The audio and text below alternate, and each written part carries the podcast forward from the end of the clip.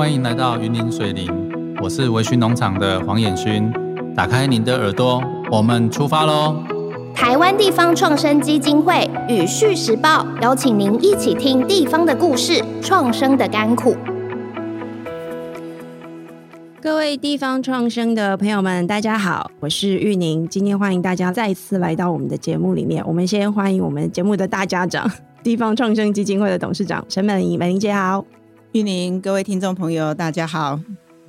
好，今天我们这一位呢，我其实，在看他的资料的时候，我还蛮期待今天的访问的，因为我一直对农业这件事情有一些呃迷思或者是一些期待，因为到不同的国家去看他们的农业的这个环境，我觉得台湾的农业其实跟我们小时候的印象不太一样。其实这几年来进步非常非常多。我们欢迎今天的农业的专家。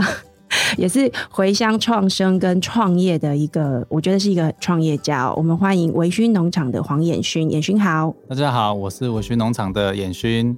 彦勋是来自云林的水林哦。今天呃，美玲姐帮我们邀请彦勋来，我觉得也是一个蛮重要的一个，对大家来说会去思考台湾农业发展一个蛮重要的一集，是因为云林其实是台湾的农业大县。我看了一下那个呃政府的资料，它其实在人口数上面，农业的从业人口全台湾最多的就是在云林，而且这个好像蛮长期以来都是这样子的一个分配。那彦勋，你是本来就是云林的小朋友嘛，对不对？从云林出生长大这样。嗯，对，没错。然后后来有。离开有 去哪里？从高中就离开了，高中去嘉义念书，对，然后大学在彰化，研究所在台中，嗯、是。后来工作一开始的时候一开始是在学校中兴大学做研究。OK，那为什么后来会跑回家里去种田？哦，因为有很多原因，然后家庭的因素是，然后再来我自己也想创业，是对，所以后来决定辞掉工作，就回到家里去从事农业。你你回家之前在台中那边工作多久的时间？中部呃两年半，所以其实没有很久哎、欸。有些人其实是在业界混一段时间，不管是为了小孩 还是为了生活形态，大概都差不多。之前美伶姐介绍蛮多的地方创生的朋友了，大概都是五六年或甚至十年以上。你的状况比较特殊，就是感觉很年轻就已经想好我就是要回家了。对，因为我当初想说，哎、欸，如果我老了以后也想回家，会返乡，对，那不如我现在就要回去。反正你都要回去，对，不然就早一点回去，那早一点重新开始。是，对，对，你是念生物科技相关领域的，对，生命科学系。是，然后回去种田的时候有想过，就是说，毕竟选择这条路创业并不是一个很好走的路。我其实比较好奇的是，你就这样跑回家，你爸妈不会觉得说啊，好不容易给你念书，念到这么高，你又回来种田是怎么回事？其实一开始最反对的是阿公跟阿妈。他们极力的反对，非常的走过最苦的时候，对，对他们觉得我是神经病。那你后来怎么怎么跟他们沟通这件事？其实后来哈，就是呃，半哄半骗半奶奶，对，就请阿公把地借给我用，这样子。嗯、是，对。你一开始种的时候是大概多大的一块地？一开始种是二点八分地而已，我解释一下，七八百坪。七八百平，所以其实哎、欸，那没有很大。如果我们现在看一般农舍型的别墅，嗯，好像差不多平数就差不多到一千平左右，或是八百平左右。所以你一开始种就差不多是那个面积的大小。对对对对，其实二点八分是已经盖设施了，已经盖温室了。要哦，你一开始就盖温室？对对对对，对。那你钱哪里来啊？借。美伶姐，我决定我要先换美伶姐。美伶姐，我觉得我再问下去，我不小心踩雷。你认识彦勋是什么时候？呃，我认识彦勋是他刚刚拿到了呃经济部工业局的一个计划得奖，就是创业归故里的这个这个计划。那这个计划就是我看到了很多的案例。归故里，因为大概都是回到南部的这个乡村里面，对，所以绝大部分都是农业。嗯哼，那最主要，其实大家知道工业局它不是农委会啊，对不对？没错，对。为什么会农业跑到工业局？当然就是他们的技术，农业的技术要有所升级。嗯，所以他们用的大概就是智慧农业的这样的领域，是哈来去呃获得这样的一个奖。是，那换句话说，他刚刚有除了温室之外，其实他还还有数据的管理，嗯，哦，等于是说，它就是用一个新的科技来去启发原来的农业的升级，这样子。嗯，彦勋他很特殊的是，我那时候看到它只是单一的产物，就他只种小黄瓜。是，我觉得哎、欸，小黄瓜好像不是主食。它比较是属于配菜类的这样子，对。那到底它的通路销路，或者是它的未来的发展的可能性是如何？是。可是我听了妍勋跟我讲以后，哎、欸，我觉得它很有希望。嗯，嘿，因为其实不要小看小黄瓜，是。哎，其实在很多的呃食材里面都会用到它这样子。嘿，那看到他回乡之后，然后他也结婚了，然后用数据的管理。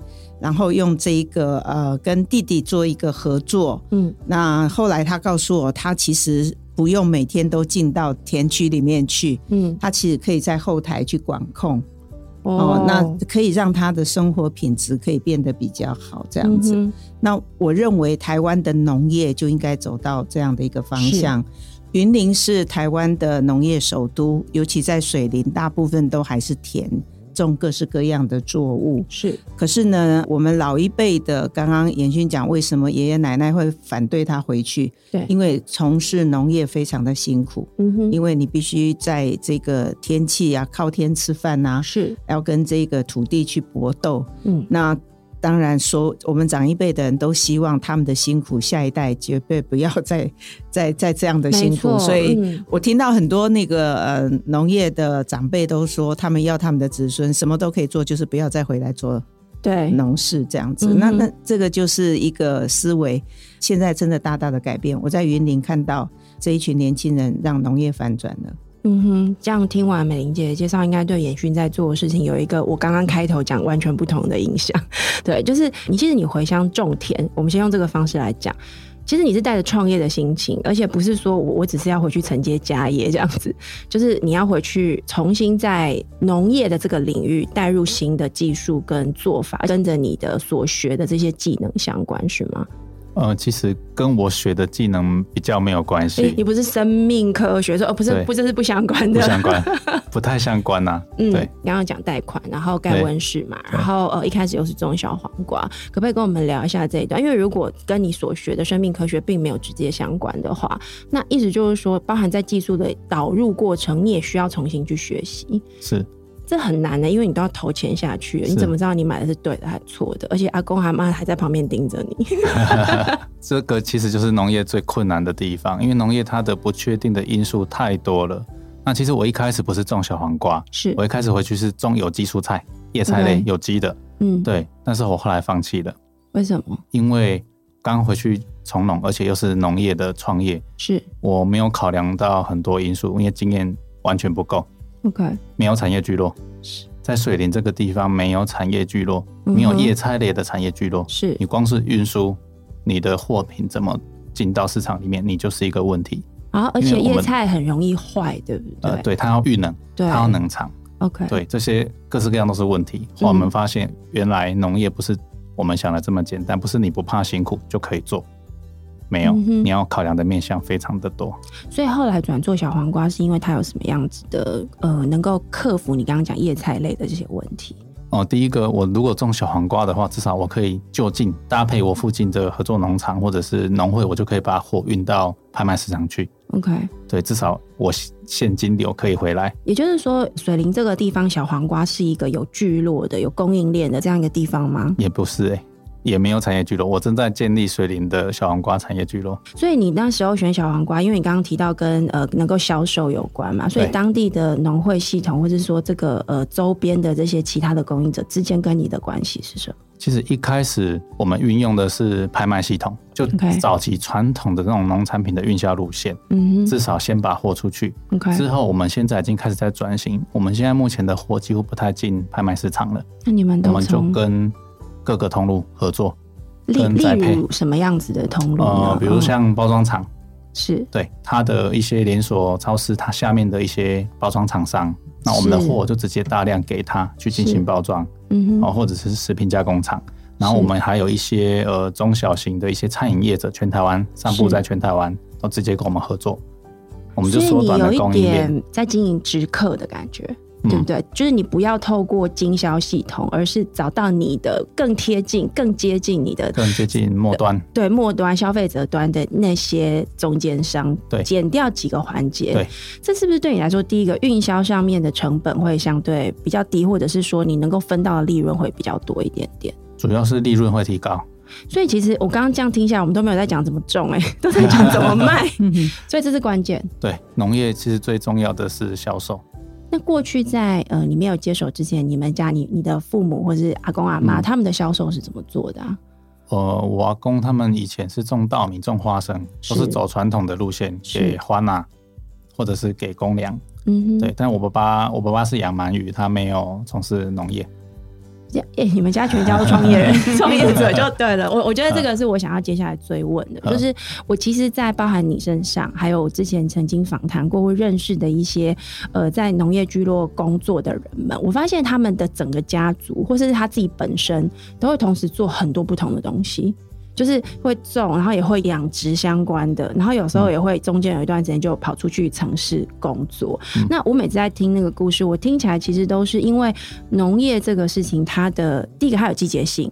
第二个，它稳定性不够高。然后呢，有时候你你没有办法所有的鸡蛋都放在同一个篮子里面，所以你就必须要多元化经营。但是每一个经营其实都需要投资，你要不就投资你的人跟时间，要不就投资，比如养殖也也要资本投资啊，你要去买鱼苗啊，你还要那个地可以去养这样子。所以我一直觉得这个听起来，其实是我从软体创业圈去看这整件事情，我就会觉得这群创业家的胆子比软体创业圈的胆子还要大太多了。就是每一次出去都是几百万。出去，可是回收充满的不确定，而且这几年我觉得还有一个很重要的现象，就是气候变迁。对，因为像比如说暴雨。来就是一好几天，而且那个直接对土壤什么的，整个这个呃种植地的影响都非常的巨大。而且我听说啦，就是说其实不是下完雨就结束了，是下完雨之后，其实你整个水文的状况也都会跟着改变，对，对不对？地下水的呃容量，甚至包含它的出水的速度，我还听说跟温度也有一些关系，嗯，所以它会对于你们在种植的一些预测上面造成很大很大的影响。嗯，那这这件事情是你不可能去对抗它的嘛，因为这是全球性。的问题，所以回到农业这件事情，如果还要能够存续，你要去控制这些量，或是你能够去抵抗这样子的一个变化的这个能力，就变得蛮重要的。我在想，这个就是刚刚美玲姐在谈的智慧农业这件事情，就是农业它。跑出工业局的角色的时候，它其实有非常多这种控制端的机械控制端的智慧控制端的这样子的一个技术必须进来。这个部分，我想要先请教你，你的农场现在在这个部分大概有多大的规模？然后，因为我觉得这个行业对我们的很多听众也许没有那么的熟悉，所以我我不确定要什么样的方式让他们理解这样的投资规模是要多大，而且另外一个就是要累积多少时间，嗯，能够做到这样的事情。我目前的管理的规模，自己的温室是大概两公顷左右。嗯哼，对，两公顷，它的投资大概在两千多万。对，我回去的时候，第一年是从十六万开始，是对，一直到现在第七年，是对。那我们整个团队在云林这个偏乡，我们已经吸引了很多青年跟我们一起。我们现在的团队的规模大概是超过六千万的投资额在这里。OK，在这个偏乡都是都是本本乡子弟嘛？还是也有来自外乡？有有来自台北的，有移居的，嗯、对，有移居的，嗯、有台中的，嗯，他到这里来买地创业，跟着我们投入农业的创业。这样我更知道为什么美玲姐要请你来了，因为的确就是创生的一个本质，它不是。因为这个地方，我们想要去让它更好而已，嗯、是让它有新的生命的可能，生活的可能。你刚刚讲第七年，您是两千万嘛，对不对？对，然后你吸引其他外乡的创业者、农业的创业者来到这边，现在是六千万。对，包括本地返乡创业的也有，也全部加起来六千万。所以这样子的整个种植面积大概是多大？五公顷的温室。好，那这里面投资最多的是那个智慧农业控制的东西吗？对我，呃、欸，其实一开始主要都是建制温室的成本比较高。嗯哼，对，那智慧农业这一块，我会协助其他的青年导入，我来降低他们的成本，因为是我们研发的成果。是，那我们不申请专利，我们就给大家来使用，只要你愿意。但是我不会推，因为其实。我自己本身是创业出来的，我知道农业这一块的压力跟不确定因素很大。对，我其实一开始是想要用介质栽培，尝试来建立一个生产的 SOP。是，但后来我发现太困难了。我们已经把大部分的因素减少了，可是还是有很多的问题我们控制不了。什么叫介质栽培呢？哦、呃，介质栽培它是一种泥土栽培的方式，它不是种在我们一般的土壤里面。嗯、我们会用一个介质，那这个介质的材料很可能是泥炭土，或者是椰子纤维，或者是一些知识啊，一些。一些其他的东西是对很多种材料，每一种都有人用。这个是不是为了要让那个作物跟土的这个不要直接接触？好像土对于作物本身是会有一些影响的，是吗？应该说更便于精准化的管理。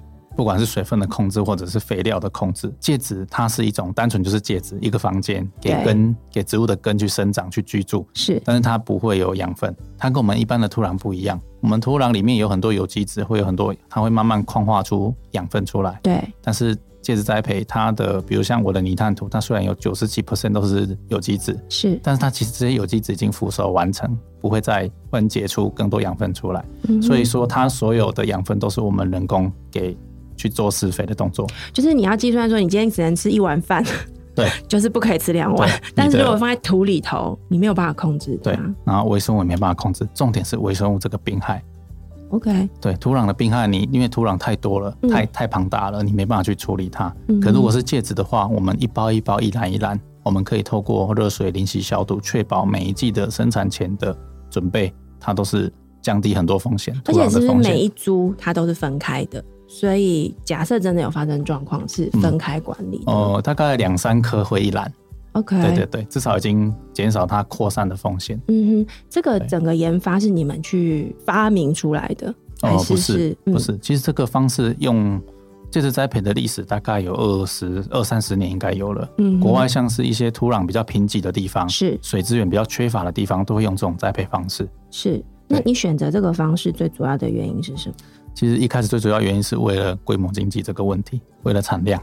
因为我刚开始回去乡下，只有我一个人，二点八分地，对，我一个小黄瓜，一年只能种两季，最多种三季。是，可是我的产量远远达不到跟通路对接的标准。他们要更多，对不对？对，我们的量要稳定，嗯、能够持续稳定供应，然后量要维持一定的量，是他们的冷藏车才会开进来。是这个偏向，嗯哼，对，这个是产业聚落的概念，规模经济的概念。嗯，对，所以我是。改离地栽培是为了把我的产量先用这个小面积先冲上来，是跟通路对接之后，我的经济效益就会提升，是为了解决这个销售的问题，啊。还是回到刚刚最前面的嘛，就是你钱要进来，钱不进来，你的投资是没有办法做任何的回收的。是，但后来转向更精准的智慧农业是怎么开始的呢？哦、嗯呃，其实那时候是为了解决一些缺工的问题，因为偏乡这个地方人口外流非常的严重。然后你根本找不到人，所以你势必要用机械化、智慧化的方式、自动化的方式来解决，来降低我对人力的需求。嗯，而且离地栽培，它一定是每一个篮子或每一个槽，它不可能让我每天去人工去浇水啊，去浇肥料，不可能。对，所以我们一定会配合一些滴灌系统。那一旦滴灌系统进来之后，我们又要去控管它的土壤状况，势必要把一些物联网的感测器拉进来。包括环境，包括土壤的监测，对，这样子我们就可以做到更自动化。啊，那你怎么知道怎么做？哦、呃，其实还是跟以前所学有一点关系啦。因为我以前做生态研究，我们会调查很多的环境因子啊，温度、湿度、光度、乙烯酯、营养盐，我们都会测，所以我对这些东西有概念。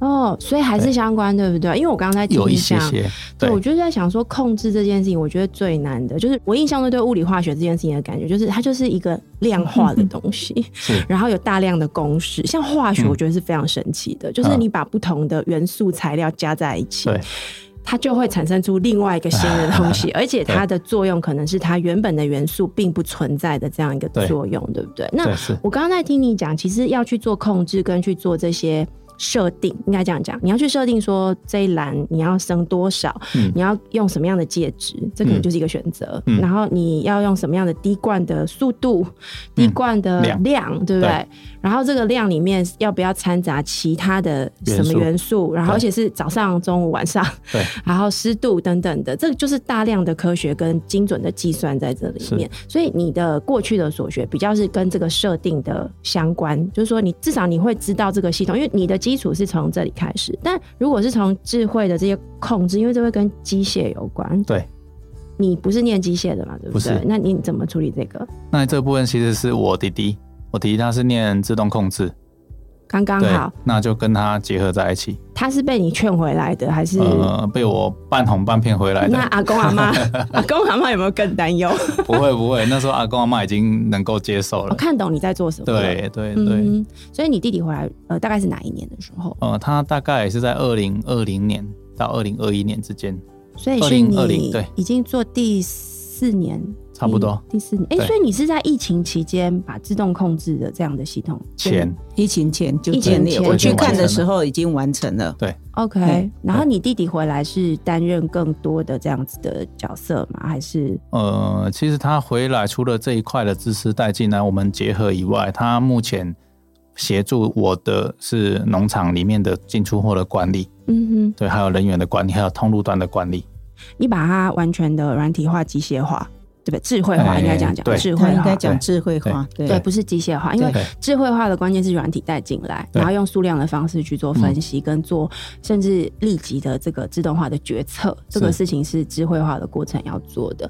你你可不可以跟我们描述一下你的农场？如果跟美英姐再去逛一次，嗯、我们看到的农场会长成什么样子？因为你刚刚这样越讲越神奇，你知道吗？我都觉得我我我脑袋的想象已经从农田，而且是我阿嬷的农田。其实你进去那个温室，它其实就是个农田，但是跟我们小时候印象中的那种，就是没有温室，你看到一一片的土地这样子。那你现现在就是进入了一个温室，嗯，一个在让这个呃小黄瓜好好长大的一个空间这样子，不受风吹雨打，日晒雨淋。温室里的黄瓜，其实你看不到它很多的，不是以前我们讲说机械化，所以我要很多自动的机器啦，什么车子啊那些，不是粗放式的那种，嗯，是用系统来去做一个管控。刚刚讲物联网等等这样子，其实你在它的那个呃温室里面，你也看不到有很多的设备，嗯，嘿。反而那些设备都是在后端，嗯，哎，在做一个整体的管理。是哦，他现在连这个怎么滴灌啊等等，在他的手机上，他都可以去掌控了。哦，是。所以你现在在录音室，你可以顺便管一下你农田里面的东西。哦，可以，可以。这个的这个系统是你们从头自己研发，是软体面也自己研发。软体是我弟弟的朋友写的。我知道有蛮多的相关的软体也是否农业使用的，但你们没有去用那些东西的原因是什么？呃，因为我们自己才是 user，所以我们知道我们需要的是什么，我们真的能够帮助我们管理的有效的功能是哪一些。所以你的滴滴的朋友现在也在这边工作？没有没有，他本来就是软体工程师，对，软体工程师，但他没有到到现场，只到过一两次吧。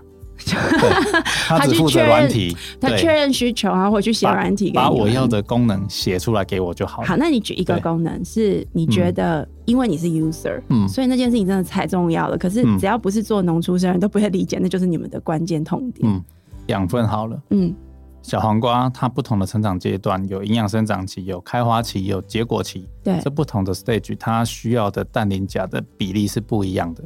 OK，所以要你的系统要让我我能够随时去调整养液里面的氮磷钾以及微量元素以及水分的所有的比例都能够调控。所以在你的农场里面，例如呃，我今天给的这个营养液的这个组合，跟我明天要给的其实是不一样的，而且它是自动的在你的农场的这个设备里面。当你在软体上，你比如你现在在你的手机上操作，它就自动配好，是然后输送出去。是，那你农场还需要人吗？需要。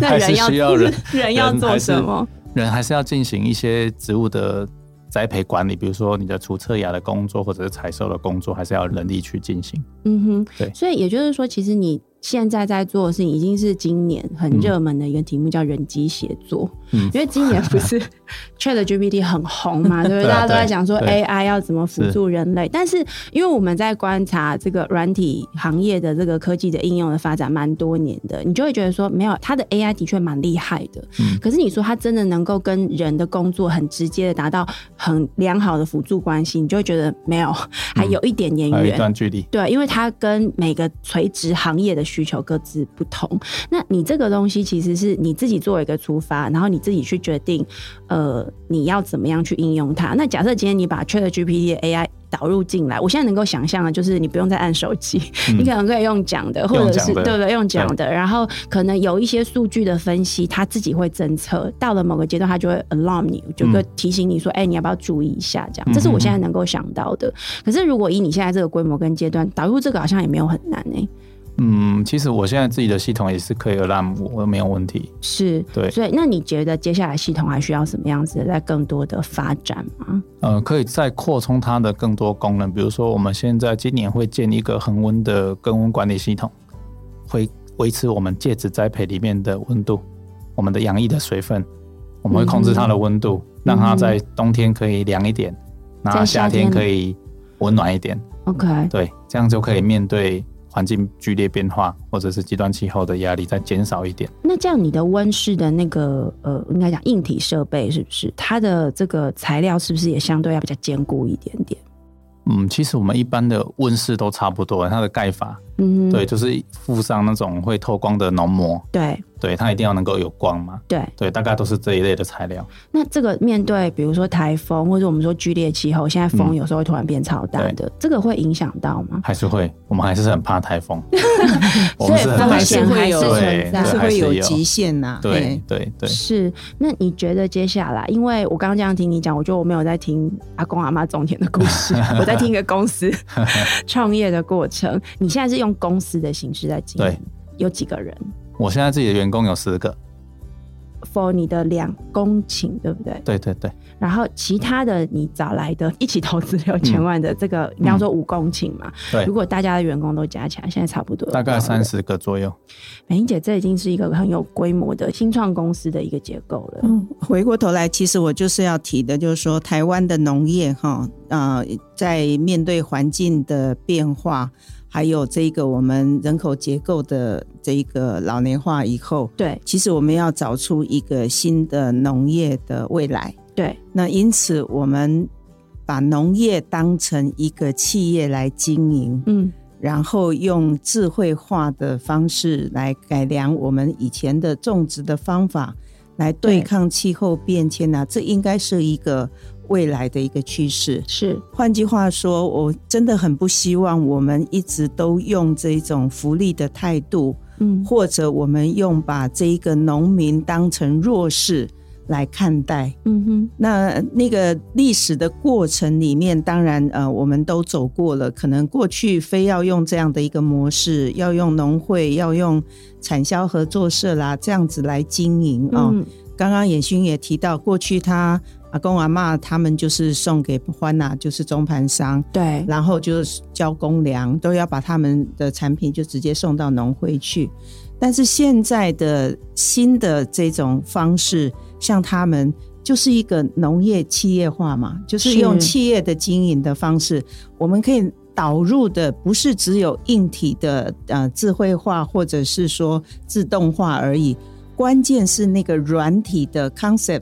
那个概念，你能不能把这个农业当成一个像在经营一个公司的这样子的方式来做经营？不管人员的管理，其实小黄瓜也你也可以把它当成就是一个公司的产品嘛，对不对？是跟公司做出来的一个手机也是一个产品呐，它都是产品呐。嗯，所以它的管理方法应该要做进阶。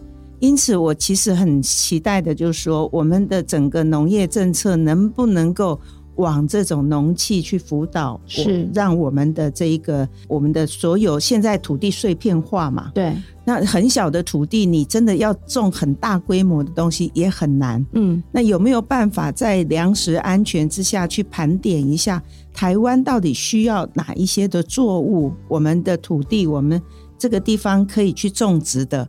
好好的，大家变成小规模没关系，但是小规模能够达到它一定的产值，是让那个产销不要失衡，让它能够很稳定的供应。这个科技可以帮我们。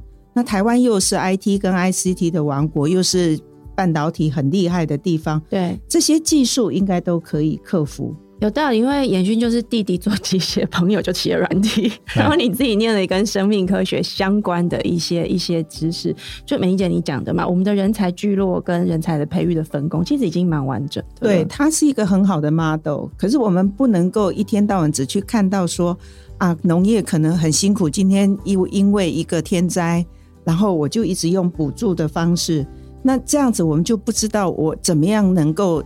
韧性嘛，那个韧性要怎么样能够提升？这样这一群年轻人，他们现在用的是对的方法，嗯哼，甚至他们也去可以去改良到作为一个好，我是从事农业的农民，好啦，你还是用农民这个名称来称呼他，是，就即便是这样，可是他们的生活已经不是过去的生活了。第一个，小黄瓜以前可以只能收成几次，种几次。现在是全年可以，嗯，都可以生长，温度、光线全部都控制好啦，嗯，全年都可以稳定的生长，对，它的产量可以去控制的，通路市场你把它设定好了以后，其实它就是一个很稳定的。那稳定下来以后，它就可以再去想，我可以还有什么东西可以再去做的。原来种小黄瓜，这次去看他也在种牛番茄了。嗯，是。嘿，然后周遭的其他的这些伙伴，每一个人都想到在水林什么东西还可以再种的，大家都努力在做这件事情。所以，我们如果把它变成企业化的经营，台湾在这个过去工业四点零工业化的过程当中，其实我们最厉害的就是这一块嘛。是。那农业也应该同样可以朝。这种模式去做推进，嗯哼，这是我看到在云林很多的年轻人现在给我的很大的启发。诶，妍勋，刚刚美玲姐讲这一段啊，就是其实当然也有跟台湾的农业政策方向是高度相关的。嗯、那你作为一个农民，你觉得，因为我猜你走的路应该跟很多其他的传统农民会有一点点不太一样。你觉得你在走的这条路的过程当中，我想象你要遇到的问题就是第一个贷款。对，贷款，然后呃，增找人才，对，然后呃，这个经销的系统。我相信有很多面向，其实是不管是政策面，或者说社会对于这个行业的这个新的发展有一个理解的话，我们会比较容易用一个社会共识，让一些这个做法是比较容易让农农民，或者是说我们说智慧农业有一个比较好的发展的。你的经验可不可以跟我们分享一下？你觉得哪些路，如果呃我们在政策上或者是一些社会上面对这个行业的理解是更深刻的，可能可以让更多人更想要加入这个行业？我为什么要这样问？是因为我真的去看过日本的。那个农业，他们的农人是真的很富有。他们的中部那一整段的那个农业区，我是自己开车去玩哦。你经过他们的农庄，你看不出那是一个农家。因为房子很漂亮，可是不是金碧辉煌。嗯、然后他们走出来的人，你也不觉得他是农夫，可是你看得出来，他就是要去他的田里面。那他的田就在旁边，就是一个很漂亮的温室。对，那我我觉得那个应该是跟台湾有一些相关性，是因为日本它的丘陵地也是刚刚美玲姐讲的破碎化的这样子的一个耕种的一个结构。那这样子的结构是非常非常适合做精致农业的。精致农业的好处是它的这个利润相对会比较高一些些。那台湾其实一直以来出口。水果一直都是我们很熟悉的嘛，那我相信在这一段还有非常多可以进步的地方。那如果有更多年轻人像你这样子，跟你弟弟的背景，还有你的这些同事们，应该讲同事们，这样更多的这样知识人回到农村，我相信台湾的农村的升级就会有一些新的可能。所以其实我最想问你，但如果你不方便说，我们等下可以帮你说。你觉得有哪些东西是我们可以一起来重新思考的？不管今天是贷款的方面啊，政策方面，补助什么各方面。啊，比如说在政策面好了，政策面我觉得就像美玲姐讲的，应该是要协助我们去怎么去做农企业，农企业的规定。有有时候有像我们其实上次美玲姐有来访，我们有提到这个呃农场的劳健保的问题，这个其实有时候我们农业很难去符合劳基法。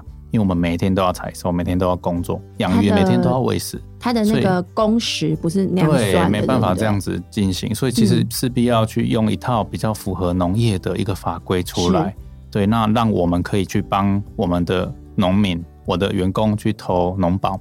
OK，如果是这样，是对农企业的那个推广跟建立会有很大的帮助。嗯哼，对，因为我们现在卡在很多法规的面。意思是说，农业作为一个企业这件事情，是 在认知上是不够清楚的。所以，当你成立企业，他就会让你去用传统这种劳工式的形式的劳健保。其实不算农民跟劳工应该是不太。对他的工作模式不一样，性质也不一样。这跟软体业很像，软体业也很希望可以不要上下班打卡，因为我的员工都不想打卡。对，那我我猜这也是类似的。还有没有其他的？你觉得需要解决的？呃，然后再来是贷款面。嗯，虽然我们政府有很多呃好的出发点，比如像我们农信保局，他们愿意来贷款。嗯，可是其实我一开始回去从农创业的时候，我是贷不到款的，因为他需要看你的时机。可是你们家有田嘛？对不对？只是你还没种。他没有没有时机啊，没有时机，你没有产销履历。嗯，我刚回去，我根本不可能会有产销履历啊。对，这有点鸡生蛋，蛋生鸡，对，就有点会卡住，很多反而把门槛拉高了。我觉得应该要拟定另外一套方法出来，来协助这些想要的新进的农民。是对，要有一套方法，而不是同样的标准。是已经有五六年、十年以上耕作经验的农民，跟新进的农民，他的条件是完全不一样的。没错，他的销售、他的栽培经验、他的有的资本呢，或者是能够拿出来的证据证明，是完全不一样的。所以。有时候门槛不能够设一样。嗯哼，这个我觉得也是要回头去想，因为我觉得如果我们希望更多的带有这些技术能力的年轻的朋友们回到农业这个行业，就农委会跟政府政策就要发展农业嘛，因为农业是非常重要的一个立国根本。那如果我们希望更多有技术知识的人去做这个行业，你就不能期待他有时机了。才来贷款，刚开始一定很对不对？一定没有，这，这的确有些矛盾的地方。因为他们就是像一个新创一样嘛。嗯，说真的，他现在就是，如果你把它拿到一个呃新的领域，因为他用技术嘛，用物联网这种本来就是一个新创的概念。对，只不过它的产品不是大家想象的那一种，而是嗯农产品嘛。对，所以它本来就应该有它自己。另外一套的模式，管理的模式，对，对，或者营运的模式。嗯，那农产品，因为它跟一般的，你可以在那种机械的东西，或者是我们生活的其他的那种硬体的东西，它毕竟它的逻辑是不一样的嘛。是，它的面向面临的挑战也是不一样的。是。我们过去是从制造业起家的一个经济体系，所以我们所有的法规都是用当时的制造业是 对工业在思维。对，对我我以前只听过软体业的困扰，但我现在听你讲，我觉得农业困扰，我觉得有可能比软体业更巨大。因为行业特质又更不一样了。对，如果以我的亲身经验来讲，有很多非常不合理的地方。你再举一个啦，我觉得 你要趁我们有节目可以聊。其实他们像要成立公司哈，对，如果他自己本身当公司的负责人，是，他就会失去农保的身份。啊，对，好，这跟刚刚讲的是同一件事情，就是我们我们不认为农业会有企业对 设立公司对。可是，如果农业不企业化的话，你的竞争力怎么会有竞争力？怎么去创新？没错，哎、欸，我觉得这是一个很重要的根本问题。哎，你要把它当公司，它才会不断的突破，不断的成长，不断的找出新的东西进来。那你们现在有找到什么弹性解决的方法吗？没有，还是一样投保。OK，是，只是说它的成本就很增加很多，对，增加很多，嗯、因为农业我们也被归类在制造业。可是我们的获利跟制造业是不能完全不同，它的计算方式跟风险是完全不一样。对，我刚刚其实想要追问你，如果方便分享的话，农业的这种东西，它智慧化之后，它的利润占比的这个，我们如果要去理解它的利润状况，大概要怎么看它？其实以我自己来讲哈，我我自己农场的本身，我自己的整个营收人力大概就占了将近一半以上的营收。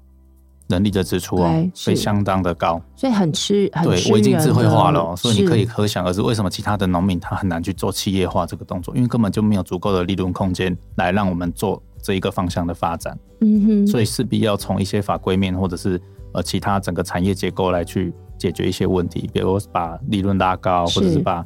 法规更适宜，这个是创业的其中的一个面向。在人才培育这一面呢，有没有什么也需要解决的问题？需要，非常的需要。嗯，这也是为什么我们在做青年培力工作站之前，我们已经从一百零六年在做青年培力到现在，我从一百零六年就自主在做青年培力了。你自己跳进来做？对对对，一样无偿的，没有计划支持，我们就在开始在做青年培力，因为我已经看到未来的农业人才非常的欠缺。因为大部分台湾都是在科技业，人才都往科技业去，对，农业没有人才会愿意留在农业，因为它产值不够高。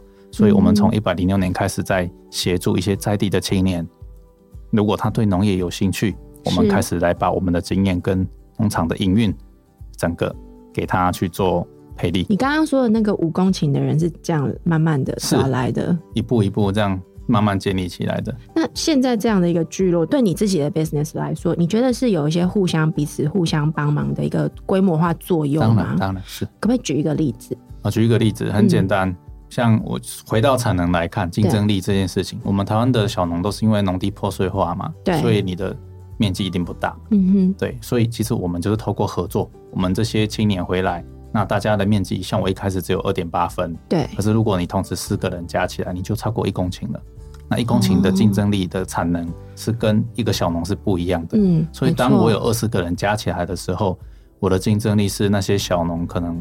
他这一辈子都没办法追上的竞争力，没错，只要透过合作，嗯，我们瞬间就有这样子的能量。它其实就是一个合伙过程，对不对？对，合伙创业的一个过程。只是说我们又是独立的运作的事业体，公司对合作了。但是透过合作，我们来打造团队的竞争力。我我这样整个听下来，美英姐，我觉得听起来就是说，农业这件事情，它的商业化的规则。其实非常需要更新的，然后可能有还有很多之前我们没有想到过的，是要补进来的。而且你不是说去看工业怎么做，你就把它复制过来，不是？是你要去理解这个行业的做法，对不对？你觉得现在这一段在沟通上面有没有什么是你会想要再多做？因为我知道其实你有回回到学校去，但是像教大家来做农业的这个做法，嗯、也是你的这个培力之一啦。啊，对一部分。对，那但是对政府沟通这一段呢？政府沟通这一段哦，呃，我自己本身跟我们的农政机构比较少连接，对，因为其实我的地方在云林，那像我们的辖区是那个台南改良场，但因为它台南到云林有一段距离，所以其实很难去有比较密切的联系。OK，对啊，因为改良场其实我觉得改良场老师很辛苦，因为他们你看哦。一个老师的编制，那整个云嘉南有多少农民都要去找。我算一算，如果每个人都去问他一个问题就好了，那个老师就忙翻了。他可能，嗯，对，所以我觉得这一块的能量，我们农政单位的这些辅导的能量，可能可以再要再多一点，对，然后让这些老师有足够的时间，真的到产地来。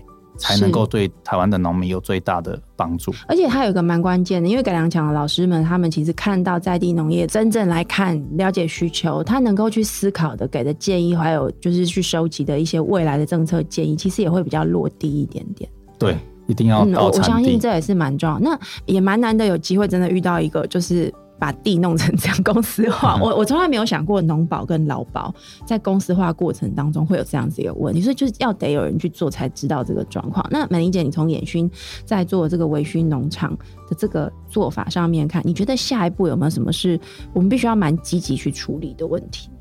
当然，我认为有要从政策面、制度面、法规面哈。嗯每个层面，我们都应该重新去做盘点呐。是，因为呃，二零五零的近零碳排时间也快到了。对，我们可其实可以利用这个机会，重新去审视一下台湾到底我们的农业的未来，我们到底要给它怎么样的一个 model 这样子。嗯、大家也知道，全世界现在快有八十亿的人口了，全世界的粮食危机也是迫在眉睫了。对，所以究竟台湾这个小岛，我们这个国家，我们怎么样能够让两好，我们人口在减少，能不能我们的粮食、我们的农作能够让活在这里的人可以有很好的生活？嗯、所以，我们怎么样能够去重新用创新的思维来改变过去的制度上面的一些盲点？对，而这些盲点不是我们不知道，其实这些痛处大家都知道。